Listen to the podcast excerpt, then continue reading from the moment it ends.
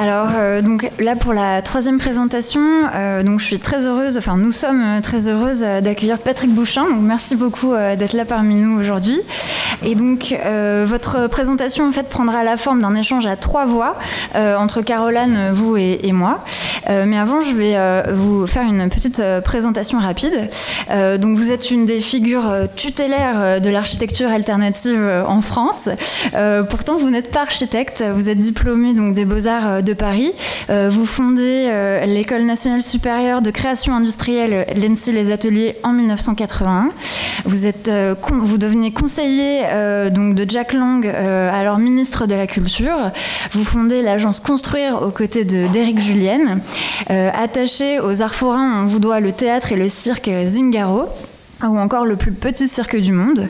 Euh, adepte d'une écologie du déjà là, euh, vous défendez ardemment la réhabilitation du bâti plutôt que sa destruction, et vous transformez ainsi euh, des friches industrielles en lieux culturels comme le lieu unique à Nantes, la condition publique à Roubaix, le Channel à Calais ou encore la friche Belle de Mai à Marseille. Et donc vous développez les universités foraines qui consistent à envoyer un ou une jeune architecte en permanence sur un site pour habiter euh, le projet. Euh, donc son rôle est alors de fédérer l'ensemble des parties prenantes en, sortant euh, donc d'un duo élu technicien pour inclure des forces vives, euh, publiques ou privées, euh, des riverains, les futurs usagers. Et ensemble, donc, ils sont amenés à expérimenter une programmation ouverte, c'est-à-dire euh, donc l'affectation, déterminer l'affectation d'un lieu en prototypant les usages directement sur place, en jouant avec le temps long. et dont l'hôtel Pasteur est mené par Sophie Ricard est certainement du coup l'exemple pardon le plus illustre. Alors en 2020, en 2019, vous cofondez la preuve par qui est une association qui réunit euh, sept projets à sept échelles euh, donc différentes dans toute la France. Et l'idée là est d'inscrire euh, dans le réel ce que la loi du 7 juillet 2016 rendait possible, c'est-à-dire expérimenter de nouvelles façons de construire afin de faire évoluer les usages.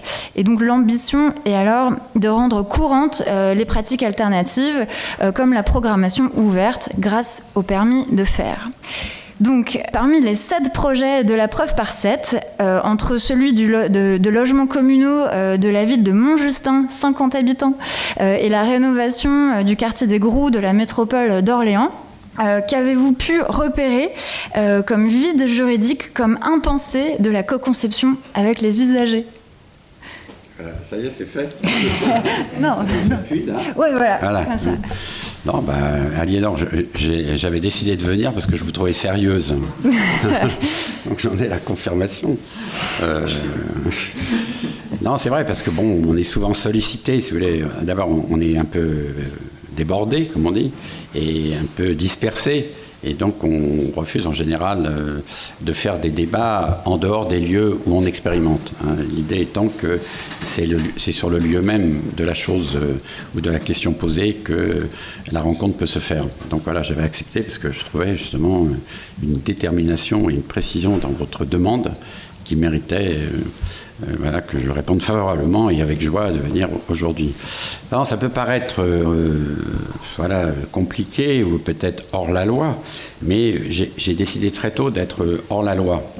C'est-à-dire de considérer que, à force d'être tout le temps dans des classements et dans des spécialités, et où les spécialités donc voilà empêchent que vous élargissiez votre champ, euh, disciplinaire, et donc euh, ne pouvant pas élargir le champ, en fin de compte, toute expérimentation est très limitée, puisqu'elle reste dans le champ disciplinaire, et comme elle ne franchit pas euh, donc le champ disciplinaire suivant ou, précédent, voilà, ça reste une lettre morte. Donc très tôt, j'ai décidé donc de, ne pas faire des études d'architecture, bien que je voulais être architecte, mais de faire des études d'art plastique et donc d'être plutôt dans une formation très ouverte où l'art par nature est expérimental. On peut dire que voilà, on ne fait pas une œuvre d'art euh, en faisant l'esquisse ou le programme de l'œuvre d'art. On autorise éventuellement euh, la personne à produire la chose et la chose est jugée et elle est euh, une œuvre, un chef-d'œuvre ou une merde. Voilà, donc c'est pas avant on dit je vais faire une, œuvre d'art. Et j'ai fait rentrer dans, dans, le droit français que toute œuvre euh, pour être jugé doit être terminé. Parce que quand vous faites une œuvre euh, plastique, bah, vous pouvez la faire, éventuellement personne ne la voit pendant que vous la réalisez, et un jour vous la présentez, et donc elle est jugée. Et elle est jugée par le marché ou elle est jugée par son public. Alors que pour tout ce qui est du domaine construit, on ne peut pas euh, voyez, faire quelque chose qui ne serait pas euh, montré formellement. C'est-à-dire qu'on est obligé de représenter quelque chose qui pourtant est irreprésentable puisque la représentation de cette chose ne peut se faire qu'à la fin, que quand la chose est finie, puisque si on, y met réellement la co-construction, la participation et l'ensemble des acteurs, bien qu'à chaque fois euh, il y ait des auteurs euh, différents, euh, qui d'ailleurs les uns après les autres concourent à l'objet complet, on ne peut juger qu'à la fin. donc si en cours de route, euh, soit au moment du concours pour les architectes, où il faut montrer l'image de la chose euh, qui va être produite, on fait une architecture d'exécution. C'est-à-dire qu'on fait une architecture qui n'est qu'une image, euh, qui, est, choisie par un jury qui n'est pas responsable. L'image est le produit d'un programmiste qui n'est pas responsable. Et après, l'architecte va se battre pour qu'en effet, on n'altère pas son image qu'il l'a fait gagner et donc, il va tout le temps se rattacher au dessin, à la forme, et pas du tout à l'objet qui, va se construire. Et la matérialisation de l'architecture, c'est au moment où elle se construit. Vous voyez, donc en effet, on ne peut pas tout changer au moment où elle se construit, mais il y a, des grands variables euh, sur lesquelles on ne discute jamais, ne serait-ce que le plus grand des variables, c'est l'appel d'offres entre l'architecture dessinée et l'architecture que l'on peut payer et qu'un entrepreneur peut construire, il y a un moment euh, d'ailleurs qui rentre dans le droit du Code des marchés publics qui dit qu'à ce moment-là, des variantes peuvent, rentrer et des variantes qui peuvent être imposées par le maître d'ouvrage ou par l'entreprise qui donc altèrent l'image pour lequel, en fin de compte, le concepteur n'a même pas son mot à dire. Alors du coup, l'architecte ne cesse de se battre pour qu'on ne touche pas à son image et qu'il reste donc la peau la plus fine de son image. Et comme la peau la plus fine de l'image d'un architecte, c'est en général le bâtiment vu de l'extérieur, sa façade et ainsi de suite, tout ce qui est dedans et qui concerne l'habitant donc est négligé et c'est pour ça qu'on n'a donc euh, aucune évolution euh, sur les modes d'habiter ou les modes, de, disons, de, co-construction euh, des volumes habités. Alors j'avais décidé donc d'être hors la loi au sens de ne pas, ne pas pouvoir être jugé par la corporation euh, qui pouvait se permettre de me juger au prétexte que je faisais de l'architecture et que n'étant pas architecte, je n'avais pas le droit de le faire. Alors j'ai décidé de faire, dans un premier temps, il y a très longtemps, 45 ans, de faire ce que euh, les architectes ne voulaient pas faire, c'était ce qu'on appelait à l'époque de la réhabilitation, c'est-à-dire c'est de partir d'un déjà là. Donc en partant d'un déjà là, déjà ça éliminait 99% des architectes qui considéraient que le déjà là étant formellement euh, montré, eh ben, il n'y avait pas la place d'un architecte. Il y avait éventuellement la place d'un décorateur, d'un designer sur un objet, mais il n'y avait pas de travail euh, sur ce qui est pour moi l'architecture, c'est ce qui est contenu, si vous voulez. Alors en faisant ça, euh, j'ai pas choisi, enfin j'ai choisi de faire ça, mais j'ai pas choisi de faire des friches industrielles. Il existait à l'époque énormément de gens euh, qui euh, occupaient euh, des bâtiments inoccupés. Donc les bâtiments inoccupés, ça s'appelait des squats quand les gens les occupaient, ou ça s'appelait voilà, des friches industrielles réhabilitées, occupées, ou provisoirement occupées, ou transitoirement occupées. Et donc je suis rentré dans le métier en étant obligatoirement quelqu'un qui est lié à la co-construction, voire à la programmation voire même peut-être à la euh, conception. Parce que si vous êtes dans un bâtiment qui est déjà construit, qui est occupé, et que la personne donc prend un bâtiment qui n'était pas fait pour et qui le rend reversible. Maintenant, c'est la mode, on dit faut que les bâtiments soient réversibles. Mais enfin, quand on occupe une usine, c'est pas fait pour être habité.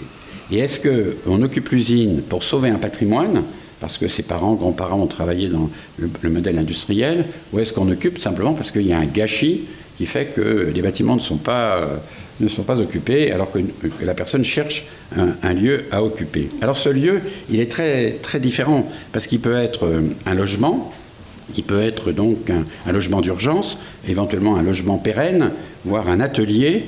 Euh, il peut d'ailleurs être un atelier logement et il peut être un lieu euh, ouvert au public. Et donc c'est là où tout bascule, si vous voulez, c'est que dans la réglementation, ce qui est de l'habitat a une réglementation, ce qui est du travail a une réglementation, et ce qui est un ERP, un établissement recevant du public, a une autre réglementation.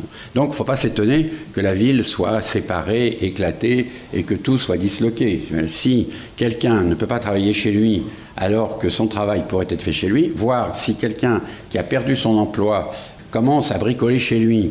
Euh, aujourd'hui, vous avez des outils simples, l'informatique qui peut en effet faire qu'il n'y a pas de différence entre dehors et, chez vous. Mais euh, faire certains petits métiers, c'était totalement interdit. Donc on ne pouvait pas travailler et on ne pouvait pas faire venir quelqu'un, même un client, c'est-à-dire être commerçant et dire je suis un artisan, je travaille chez moi, c'est un logement social ou c'est un logement bon marché que j'ai auto-construit, auto-réparé et éventuellement que j'occupe. Et donc je voudrais d'ailleurs travailler et habiter je voudrais éventuellement euh, commercer, c'est-à-dire faire venir des gens euh, pour euh, acheter ma marchandise, voire peut-être même pour enseigner, parce que je pourrais peut-être éventuellement avoir un, stagiaire ou ce qu'on appellerait quelqu'un en, alternance qui pourrait venir chez moi. Vous voyez, donc tout ça est interdit. Alors si tout ça est interdit, la vie est interdite.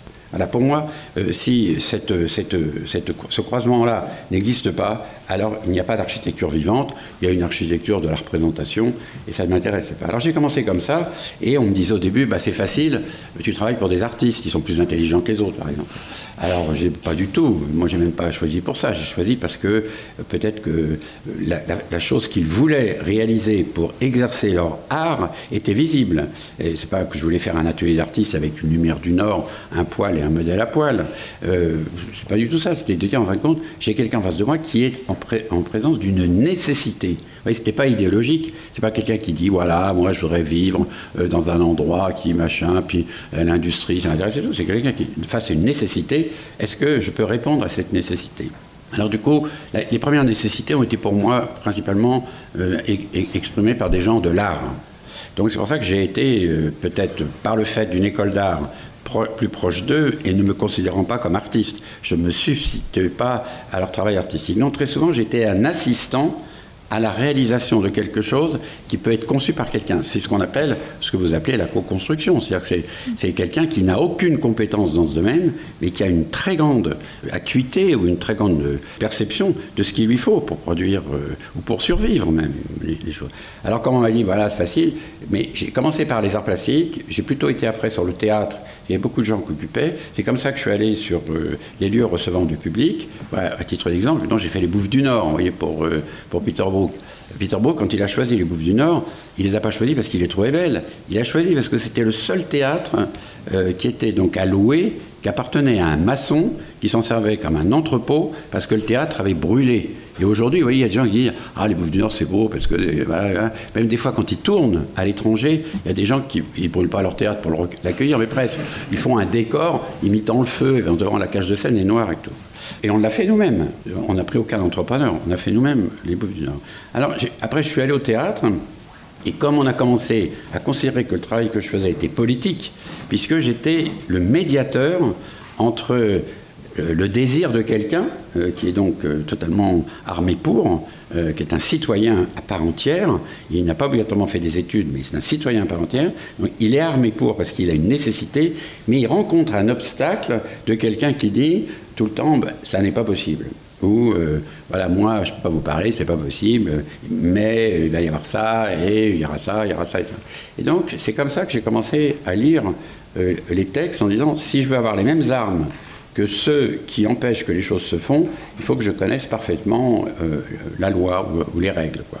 ou le règlement, parce que quelquefois ce sont des règlements, ou les règles de la construction, ou les, règles, disons, euh, ce qu'on appelle les, Il y a des règles nécessaires dans la construction, puisque euh, c'est les assurances qui les ont édictées. C'est la responsabilité décennale et autres. Alors, ce qui fait que je me suis plongé dans, pourrait dire, un document qui est un document commun, puisque si on fait des règlements, des lois et autres, c'est une, volonté d'avoir des choses en commun, et c'est peut-être même d'avoir une volonté d'une égalité ou d'une équité entre nous. C'est-à-dire qu'on a la même loi ou le même règlement. Il n'y en a pas pour certains. Et je voyais que la loi ou le règlement était différemment appliqué suivant l'interlocuteur. Alors, comme Aliénor a parlé des échelles au niveau des expériences que je fais aujourd'hui, vous, vous faites un logement social dans un village de 50 habitants, eh ben, la loi euh, applicable, qui est dans la dernière loi, qui donne le nombre de, logements, le pourcentage de logements obligatoire pour être conforme à la loi pour la mixité sociale. Donc, dans un village de 50 habitants, être conforme à la loi, c'est construire un logement. Alors que pour les autres, c'est être aux 25% voilà, de mixité, pour ceux qui sont à 80% de descente. Mais un logement, vous pensez bien qu'un organisme HLM ne se déplacera jamais pour un logement, puisque les organismes HLM ont été créés pour rattraper le retard du logement social après la guerre, démolition de la guerre et mauvais état avant la guerre. On, a des organismes qui ne sont pas faits pour euh, appliquer la loi. Alors oui, ben, si aucun organisme, ne peut venir construire un logement social, est-ce que je peux être moi-même organisme de logement social? Et donc, comme on dit ça, il dit, ben non. Alors, donc, la loi est inapplicable. C'est-à-dire que c'est une république bananière. C'est-à-dire qu'on peut faire ça là, puis pas ça là. Je ne comprends pas bien. Alors, bon, d'accord, on va voir et tout. Et après, vous dites, mais alors, ça veut donc dire que la personne qui dirige cette petite commune, est le maire, il peut être maître d'ouvrage. Il est le représentant démocratique de la plus petite unité démocratique. Il peut être maître d'ouvrage. Donc, on peut accompagner cette mairie euh, pour qu'elle soit maître d'ouvrage. Alors, elle aurait pu l'être si elle avait transformé l'école de son village elle-même en travaillant, bricolant le samedi et dimanche. Donc c'est drôle. Rendre reversible une école pour en faire un logement social, puisque l'école existait, c'est possible, mais construire un nouveau logement social, voyez, sur un terrain qui serait éventuellement non constructible, mais qui le deviendrait, parce qu'en fin de compte, le logement social que vous construisez, vous le construisez pour un agriculteur. Parce qu'avant, les agriculteurs, avaient des fermes. Aujourd'hui, les fermes sont devenues des résidences secondaires. Donc, il y a un agriculteur qui dit, moi, je veux habiter ce village parce que je veux vivre de l'agriculture qui vous nourrit et me nourrit mais je ne peux pas habiter un logement bon marché, ce qu'on appellerait un logement social, parce que les logements existants sont pris, et donc, moi, je ne peux pas construire sur un, terrain non constructible, alors que l'agriculture a le droit de construire sur des terrains non constructibles. Et en plus, là, on le fait exprès, on est dans un parc naturel régional où il y a un combat. Euh, est-ce que dans les parcs naturels, on doit arrêter de construire ou au contraire, on construit mieux pour occuper le parc naturel, pour le protéger? Et puis après, vous pouvez aller plus loin. Vous dites, mais en fait, quand je suis berger, voilà, je suis berger. Alors euh, voilà, moi j'ai un logement social, mais je vis avec 1000 bêtes. Vous si vous dites à un office d'HLM, attends, moi ça va, je vis un logement social, mais je viens avec 1000 bêtes. Le mec va dire, attends, c'est un problème. Là, euh, les bêtes, c'est l'agriculture, moi c'est le, ministère de la Transition. D'accord, mais moi je vis avec 1000 bêtes, et on n'arrête pas de dire qu'il faut vivre avec le vivant, et on n'arrête pas de dire que le loup, admettons, est dangereux. Alors le loup est dangereux pour les bêtes parce que les bergers n'habitent plus à côté de leurs bêtes. Alors on va faire un truc tout simple, on va habiter à côté des bêtes, on va habiter donc dans un village qui euh, n'attend que ça euh, de, revivre euh, par une, activité nécessaire et éventuellement, peut-être même d'ailleurs ce logement social, six mois par an il n'est pas occupé parce que je suis en alpage. Donc, ça veut dire qu'on revient à un état d'origine qui était que, moi, quand j'étais jeune, je louais des fermes l'été de gens qui étaient en alpage mais on n'a pas le droit de sous-louer un logement social. Voyez, d'un seul coup, vous pouvez raconter une histoire, à la fin, tout le monde dit, mais attends, arrête de me raconter des histoires comme ça, j'en ai marre, hein. dégage. Alors on dit, mais non, moi je dégagerai pas. Moi je ne dégagerai pas parce que ce que je vous raconte, c'est la vie. Et donc, si vous ne répondez pas à la vie, alors moi je veux créer les structures pour répondre à la vie. Et à ce moment-là, la co-construction, la participation, euh, on ne sait plus qui c'est. Ça peut être euh, le préfet qui ne comprend pas et qui est obligé de participer à une réunion. Donc lui, on n'avait pas pensé que c'était un habitant. et qu'il achète, du fromage de chèvre même. Et ensuite, et peut-être même que l'été, il fait, de la varap euh, dans des grandes randonnées dans un parc naturel régional. Donc on oublie tout le temps que la vie est complète. Alors du coup, il faut s'installer, c'est ce qu'on a appelé, et ce que vous avez décrit tout à l'heure, c'est ce qu'on appelle la permanence. C'est-à-dire que pour qu'il y ait une réelle participation euh, à des échelons différents et à des moments différents, parce qu'il n'y a pas un moment où il y a la participation, puis un moment il y aurait l'exécution de ce que la participation a imaginé. Donc il faut installer une permanence. Alors il faut installer quelqu'un qui est comme un médiateur, un modérateur, ce que je viens de raconter ou ce que j'étais avant. Maintenant je ne peux plus l'être parce que j'ai vieilli ou parce que j'ai trop d'opérations. C'est de chercher quelqu'un qui comprend ce que je viens de dire et qui dit ben moi je le fais. Voilà. Et, il faut trouver après la rémunération de cette personne. Il faut arrêter que ce soit un travail militant, bénévole, en plus d'eux, pour changer d'eux et tout, pour changer le monde. il faut attaquer ce sujet. Alors il faut chercher l'argent.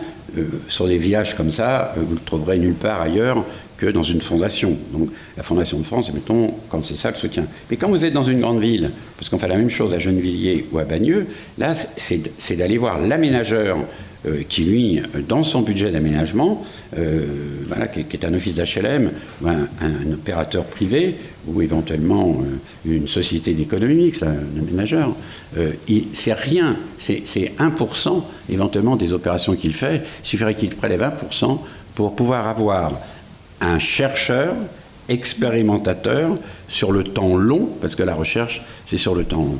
Et donc, cette, personne qui est permanente, elle a donc le rôle de médiateur, un peu de, ce que j'avais fait avec un copain à la Fondation de France, qui s'appelle les nouveaux commanditaires.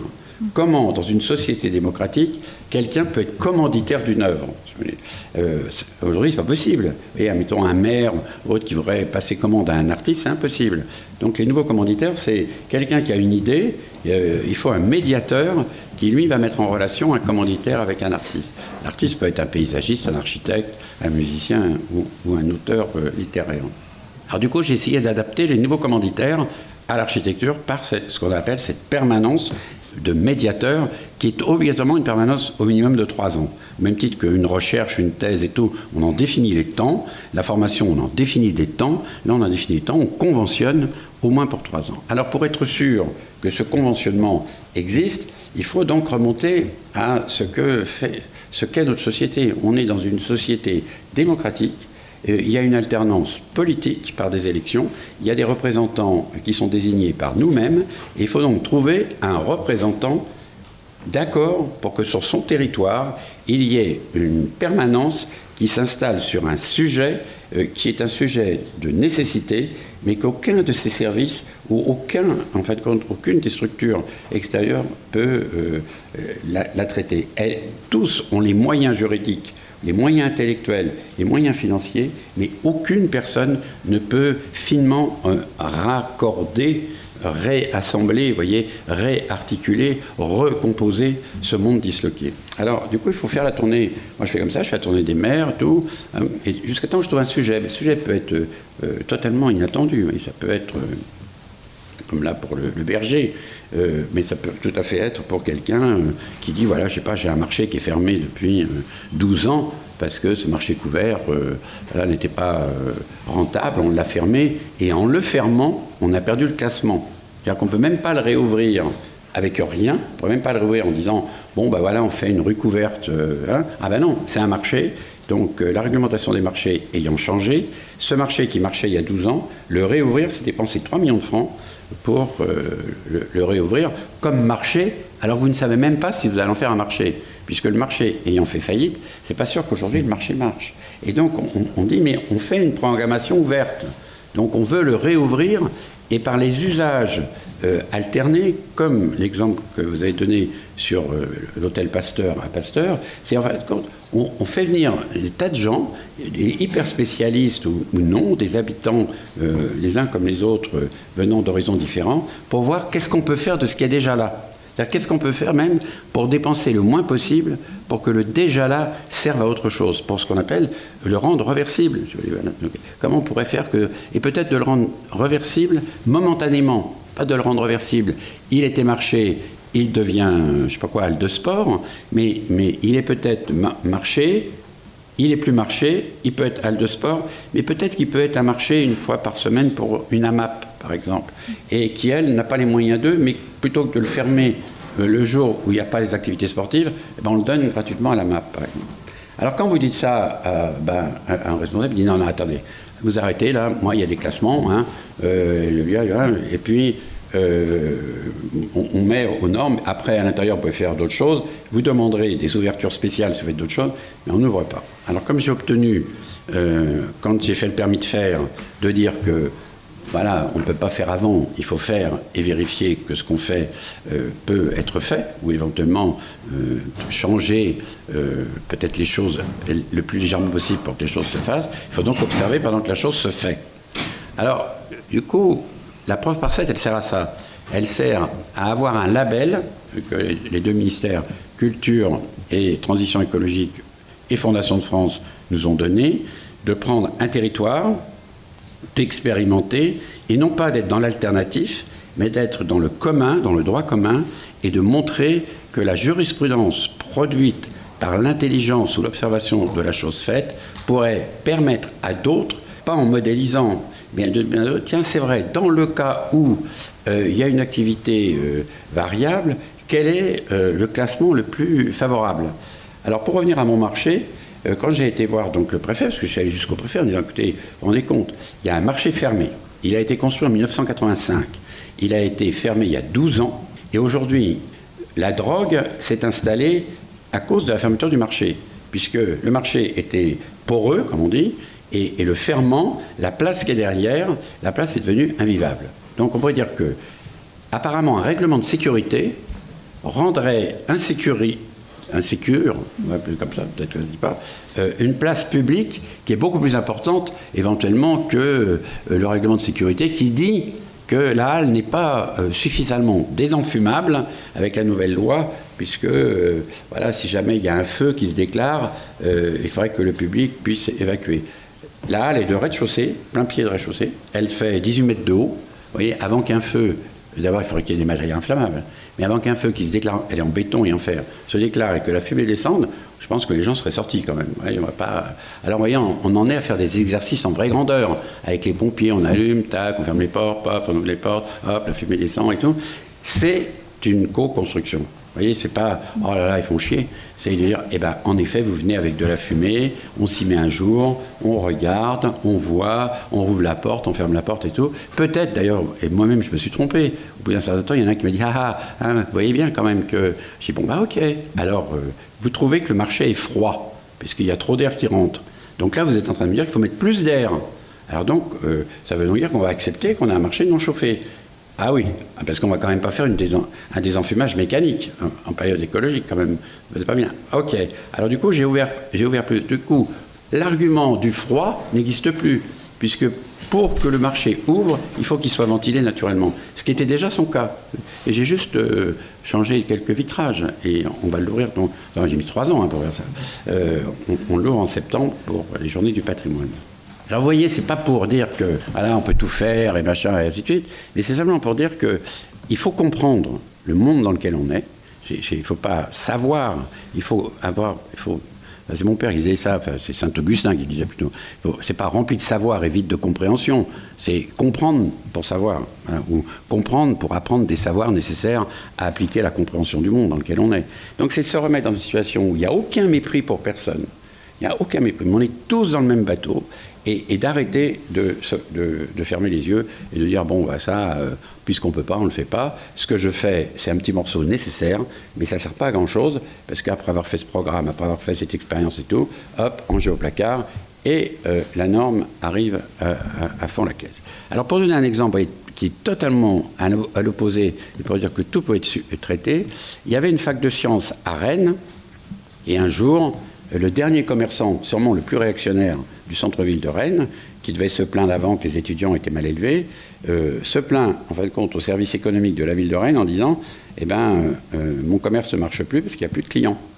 Donc, euh, le petit commerçant, c'est ça. C'est en de compte, on veut, mais on ne veut pas l'argent, le beurre, l'argent du beurre. Alors, le maire dit Bah oui, mais on ne peut rien faire. pour des raisons de, disons, de compétitivité, euh, euh, d'économie d'échelle, euh, tous les discours à la con. On a regroupé les, tous les plateaux de la fac de sciences à la périphérie de Rennes, avec l'accessibilité du tramway, du machin, des parkings et tout. Et ben voilà, le dernier bâtiment, il, est, il est son parti. Alors, débat au conseil municipal, qu'est-ce qu'on fait d'un bâtiment qui coûte cher à la collectivité? Alors, les plus libéraux disent on le vend, normal. Et les plus, voilà, les plus défenseurs de la propriété publique disent on le garde. Et qu'est-ce qu'on fait? Ben, Un musée des sciences. C'est tellement simple. Musée des sciences, 15 millions. Et il avait pas, il avait pas, avant, il n'y avait pas d'objet. Jamais on n'avait parlé des musées des sciences. Il fallait qu'un bâtiment ferme pour que d'un seul coup, il y ait des gens qui. Un musée des sciences. Et les autres, on le vend. Alors on fait l'essai. On vend. Ils mettent en vente le bâtiment. Donc il y a trois personnes qui offrent, font une offre pour le bâtiment. Le dernier, qui était le plus près, le jour où il présente son offre, il dit voilà, moi, euh, le bâtiment, il me plaît, je vais faire un hôtel 4 étoiles. C'était Four Seasons. Mais voilà, monsieur le maire, pour l'avoir, ce bâtiment, et pour être conforme à la, loi, il faut le désamianter avant, pour le dépolluer. Vous n'avez pas le droit de vendre un bâtiment qui serait amianté. Et ensuite, la valeur du bâtiment, en fin de compte, vous, dites qu'il vaut 3 millions, mais nous, quand on fait notre bilan, euh, les 3 millions, euh, on ne peut pas les intégrer dans le bilan. Donc on veut le bâtiment gratuit. ça veut dire qu'à un seul coup, d'un bâtiment qui, est là depuis, pas le XVIIe siècle, mais la fac de sciences à Rennes, elle est là depuis le XVIIe siècle.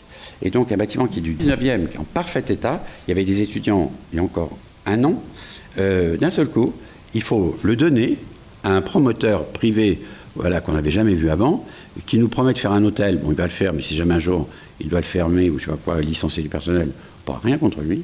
Et il faut qu'on dépense 3 millions pour le désamianter. Donc, la perte, 6 millions. Et, le bâtiment. Alors, le maire dit oh, Qu'est-ce qu'on fait? Je dis bah, Écoute, tu me le donnes.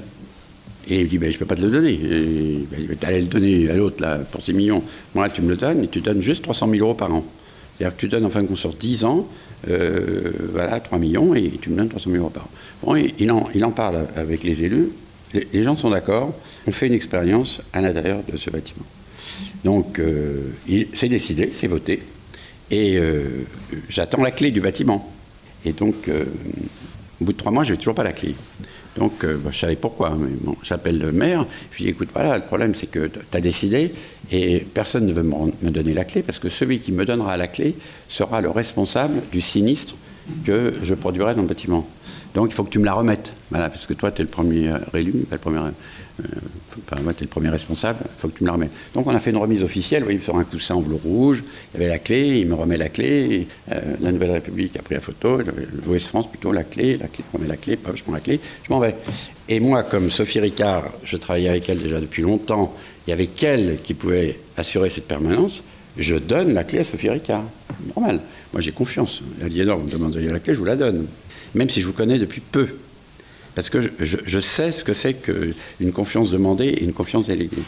Et Sophie Ricard, elle le sait, et comme à l'époque, on avait accueilli des Syriennes euh, ayant quitté l'école d'art de Alep avec la guerre, et que donc euh, on avait une Syrienne que Sophie avait rencontrée, la Syrienne, elle dit à Sophie, tiens, moi je ferais bien un, travail sur justement cet endroit qui est un peu un endroit délaissé, comme un hôpital et tout. Sophie lui donne la clé. Et donc un jour, le maire m'appelle, enfin, trois semaines après, tiens, je visiterai bien le bâtiment avec quelqu'un, parce que cette expérience, ça intéresse et tout. Il y, a, une visite, est-ce que tu peux venir avec moi? Je dis oui, mais j'ai pas la clé. Il me dit, mais t'as donné la clé à qui? Ben, J'ai donné la clé à Sophie. Ah, quand même, écoute, te rends compte, la clé, toi, t'aurais pu machin. Je dis non, on n'a qu'une clé. On avait fait exprès de dire, on a une clé. Alors, euh, j'appelle Sophie devant lui, et je dis, Sophie, dans une heure, on est devant euh, l'hôtel Pasteur, enfin l'hôpital Pasteur, là, et euh, tu peux nous ouvrir? Elle dit, ah ben j'ai plus la clé. J'ai donné la clé. Elle dit, bah, ça commence bien. Alors, elle dit, bah, appelle-la pour savoir qu'elle là. Et donc, cette fille nous ouvre la porte. Et, ben, c'est quelqu'un qui avait tout perdu quand même. Ses parents, voilà, c'est médecins à Alep, elle avait fait les beaux-arts, elle vient en France et tout. D'un seul coup, d'avoir voyez, un bâtiment entier sous sa responsabilité et tout, elle nous ouvre, mais comme quelqu'un qui nous accueille. Et on lui dit, bah, qu'est-ce que vous faites aujourd'hui là? Elle dit, bah, j'ai un ami qui sort de prison et on tourne un film euh, de Syrie et on tourne un film sur les conditions de détention en Syrie. Alors on monte et on, voit quelqu'un qui ne parle pas français, et magnifique garçon et tout, qui commence à parler en syrien, elle, elle traduit et tout. Et après, le maire dit, mais vous en pensez quoi de cette façon Il dit, mais attendez, nous, ça nous est jamais arrivé, une chose pareille. Vous vous rendez compte, une confiance déléguée comme ça, c'est magnifique, puis Sophie est magnifique. Et d'un seul coup, depuis ce jour-là, a circulé l'idée qu'on pouvait donner la clé. Et très souvent, je fais des conférences comme ça, il y a quelqu'un qui est dans la salle qui dit, bah, moi j'ai eu la clé un jour. Voilà. Ou moi j'ai eu la clé 15 jours. Moi, j'ai eu la clé 8 jours. Moi, j'ai eu la clé pour une soirée. C'était, on avait fait des doubles des clés. Mais c'était pour dire que euh, on pouvait donc occuper cet endroit sans. Et comme un jour, tout le monde était là en disant, mais d'accord, euh, parce qu'il y a eu une, presse contre nous, comme quoi c'était honteux, euh, des gauchos occupaient ça et tout. On avait dit, mais non, nous on occupe, et si on trouve une affectation un jour, euh, on partira. C'est un, un, outil de découverte euh, euh, des pratiques qui ne peuvent pas s'exprimer. Et je pourrais vous en faire la liste, mais c'est dément. Et alors on va du coup devoir malheureusement. Oui, mais là je finis juste. Et alors, il y a le professeur, parce qu'il y avait un professeur hospitalier, un PUPH, comme on dit quand même, donc, qui s'appelait Michel Vulquin, euh, qui vient, qui me dit Attends, mais c'est vachement intéressant. Nous, on, ne peut plus soigner des gens euh, avec les étudiants en centre-ville. À la périphérie, on n'a pas. On garderait bien le centre dentaire et tout. Et à ce moment-là, je dis Mais on peut travailler ensemble si tu veux. Il dit Non, l'architecture, ça n'a rien à voir avec les dents et tout. Et, je lui dis en rigolant comme ça Et si on travaillait sur la bouche? Il dit Mais je je vois pas ce que tu peux faire sur la bouche. Il me dit, bah, d'abord, je m'appelle Bouchin, toi tu t'appelles Vulcain, et ensuite, moi j'ai envie de travailler sur le baiser. Il me dit, mais c'est pas un programme le baiser. Je dis, mais si, on pourrait travailler sur le baiser. Je lui dis, es d'accord que c'est plus facile d'embrasser avec des dents, de jouer de la clarinette avec des dents, de chanter avec des dents, de manger avec des dents, qu'éventuellement l'obésité, je lui fais toute une. Il me dit, ah oui, c'est vrai, la bouche, c'est le carrefour de la vie. Et on m'a dit, ben voilà, on va faire de Pasteur le carrefour de la vie. Et, et Sophie est restée 9 ans Et aujourd'hui, c'est l'équipement le plus représentatif euh, du dernier mandat d'un autre maire qui fait campagne que sur ça, qui fait des conférences dans le monde entier sur la programmation ouverte, la réutilisation réversible et euh, la mixité des activités. Comme quoi, on peut euh, faire, expérimenter, hein, passer la main à quelqu'un qui le prend et non pas quelqu'un qui dit bon maintenant on passe aux choses sérieuses. Très bien, bah, merci infiniment, c'était passionnant et euh, on peut vous applaudir.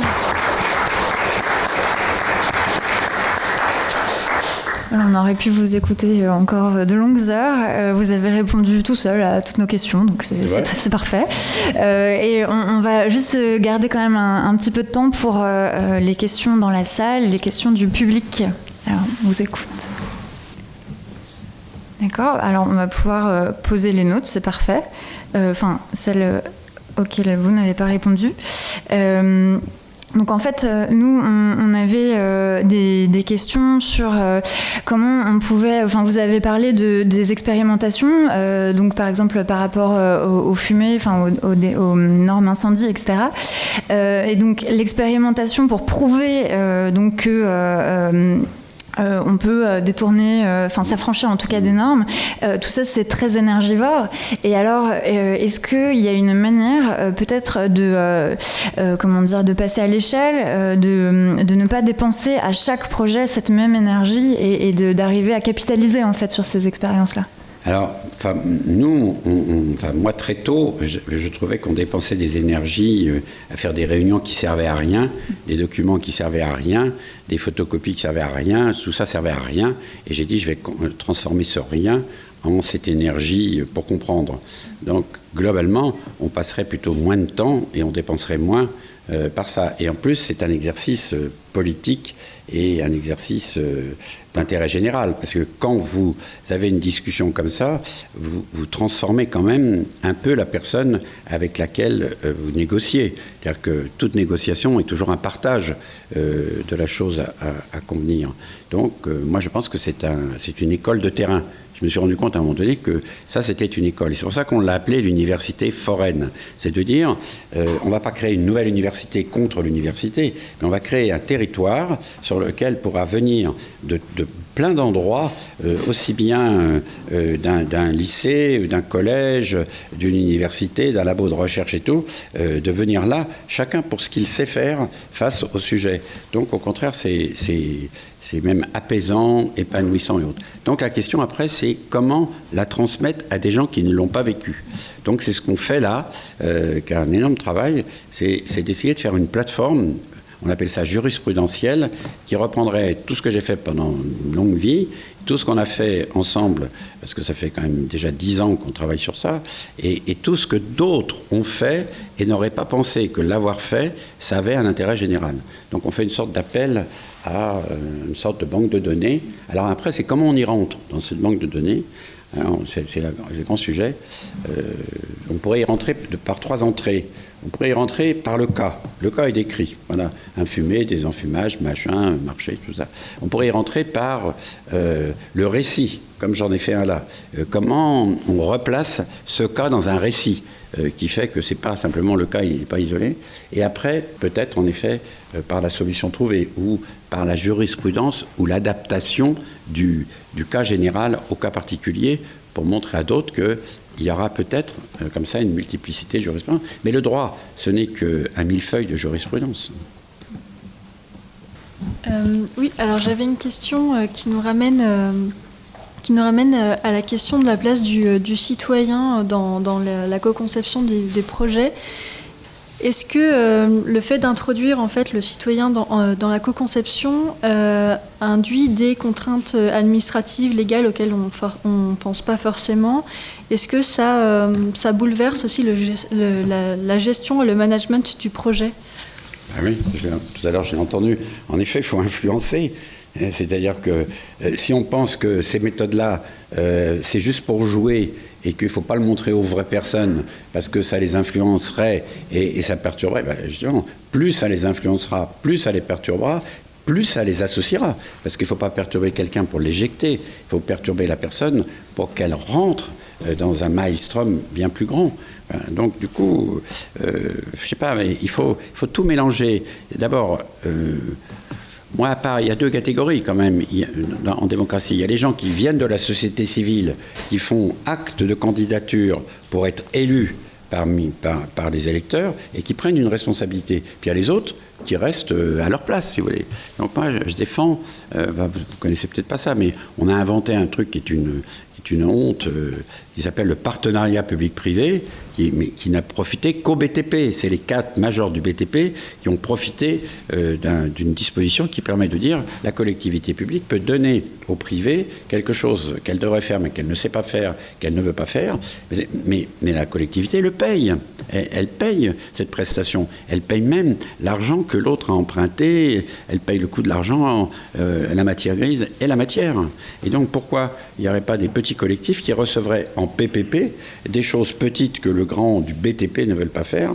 C'est ce que j'ai fait à Marseille. Bon, c'était grand, c'était 4 hectares, mais c'était de dire, puisque personne ne veut faire la friche de la Belle de Mai au prétexte qu'on n'a pas l'argent, que ça coûte trop cher, est-ce que vous pouvez nous le donner, nous, résidents? Moi, je ne l'étais pas, mais je suis devenu. Et, on a créé une société coopérative, en échange de quoi? Comme pour quelqu'un du BTP, on a reçu une prestation ou de l'argent de, des collectivités pour répondre à un besoin qui était nécessaire pour le quart du prix de ce que le BTP avait estimé. Donc euh, moi je crois qu'il faut passer à l'acte, il faut passer à l'acte, il ne faut pas repousser. Ça peut être un acte d'une semaine, un mois, dix ans, euh, mais il faut remettre le mouvement de cette délégation de confiance. Euh, merci. Euh, tout à l'heure, vous parliez euh, du fait d'impliquer des, élus justement pour se faire porte-parole des habitants. Est-ce que vous avez déjà eu des soucis de conflit entre les, représentants, les élus et les citoyens dans la co-conception? Est-ce qu'il y avait des, conflits pour savoir qui était le plus légitime ou non à, participer à cette co-conception? Alors, c'est difficile parce qu'on ne voit pas qui est plus ou moins légitime.